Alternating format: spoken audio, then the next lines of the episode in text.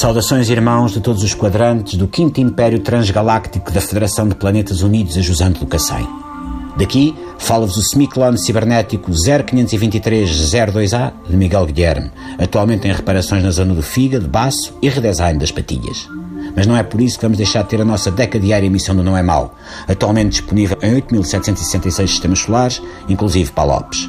Hoje, dia 374 do mês Nhaca Nhanhé, ano de 8741, celebram-se os 700 anos da redescoberta do planeta Mãe, a Terra.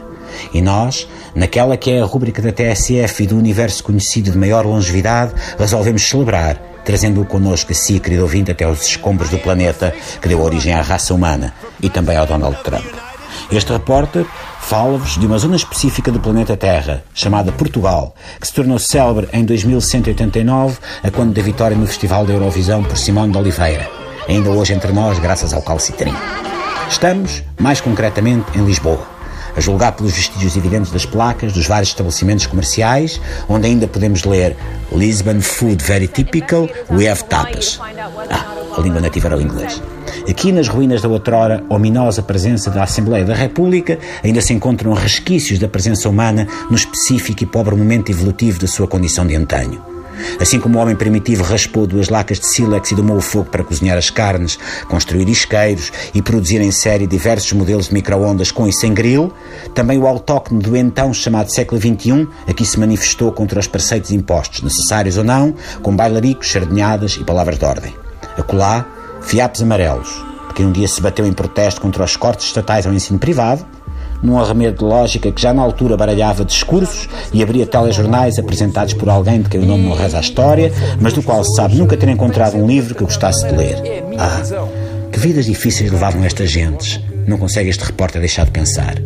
Nesta esquina, onde no passado distante eram servidas minis, das louras e das morenas, refrescos do antigamente difundido pela populaça, um grupo de refugiados de Alpha Centauri aquece as mãos numa pequena fogueira em pós a fazer lembrar o milagre de fogo de São Pedro Mártir, pintado pelo mestre António Vivarini no século XV do calendário vigente na Terra, por alturas da quase extinção trazida pela Grande Bronca. Este repórter escolhe passar ao largo sem sequer um aceno de cabeça, pois que estes centaurianos são conhecidos pelo pavio curto e suas ânsias de frivolentes morraças e cabeçadas.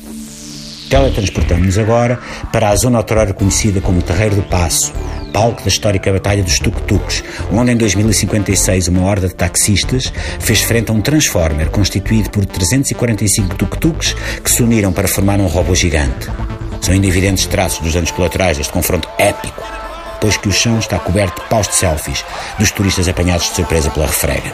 Não fosse o quiosque de ginginha que aqui abriu a semana passada, fruto de uma startup de um grupo de empreendedores venusianos, e o ambiente seria ainda mais pesadote. E porque o tempo da nossa emissão interplanetária chegou ao fim, este repórter despede-se de olhos postos no gigantesco canyon, que um dia albergou o rio Tejo, com a promessa de voltar amanhã. Com uma ginginha em copo de chocolate nas unhas, que vou saborear já de seguida, dirijo-vos saudações cordiais deste lado do universo e das memórias de um tempo resvés bárbaro em que as cartas de condução funcionavam por pontos. Até amanhã, irmãos.